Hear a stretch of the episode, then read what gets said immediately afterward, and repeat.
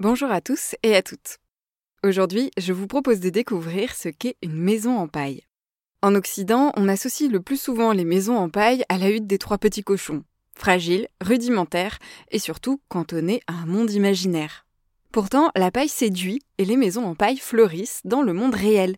On estime leur nombre à 5000 sur le territoire français, avec environ 500 nouvelles constructions par an car la paille est à la fois un excellent isolant thermique et un matériau très écologique. Elle est disponible localement, est biodégradable et son cycle de vie est très peu polluant comparé à d'autres matériaux comme le béton. La plus vieille maison en paille de France est debout et habitée depuis 1920. Rien à voir avec la fragile hutte des trois petits cochons. Alors il existe aujourd'hui deux types de constructions. Les constructions en mur porteur et les constructions avec ossature. Tous deux utilisent des bottes de paille compressées de forme rectangulaire. Comme leur nom l'indique, dans les maisons en murs porteurs, ce sont les murs en paille qui soutiennent le toit et la charpente. Dans le cas des maisons avec ossature, le toit repose sur une structure en bois remplie par un empilement de bottes de paille.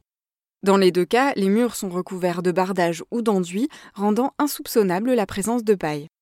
Contrairement aux idées reçues, les maisons en paille ne brûlent pas en un clin d'œil en cas d'incendie. Au contraire, comme les ballots de paille sont compressés, il y a trop peu d'oxygène à l'intérieur pour que le feu s'y propage. Côté financier, il est difficile de donner un prix pour une maison en paille. Les tarifs sont très variables et dépendent de la technique utilisée. Reste que la paille est un matériau très peu cher, de l'ordre de 2 euros la botte, et que ses qualités en matière d'isolation peuvent vous faire économiser de l'électricité sur le long terme. Les maisons en paille se prêtent très bien à l'autoconstruction, mais il est également possible de faire appel à des professionnels. Dans le cas des maisons avec ossature, le chantier sera tout ce qu'il y a de plus classique, garantie décennale comprise. Aujourd'hui, seules les constructions en murs porteurs ne bénéficient pas encore des mêmes assurances que celles qui ont été construites avec des techniques classiques.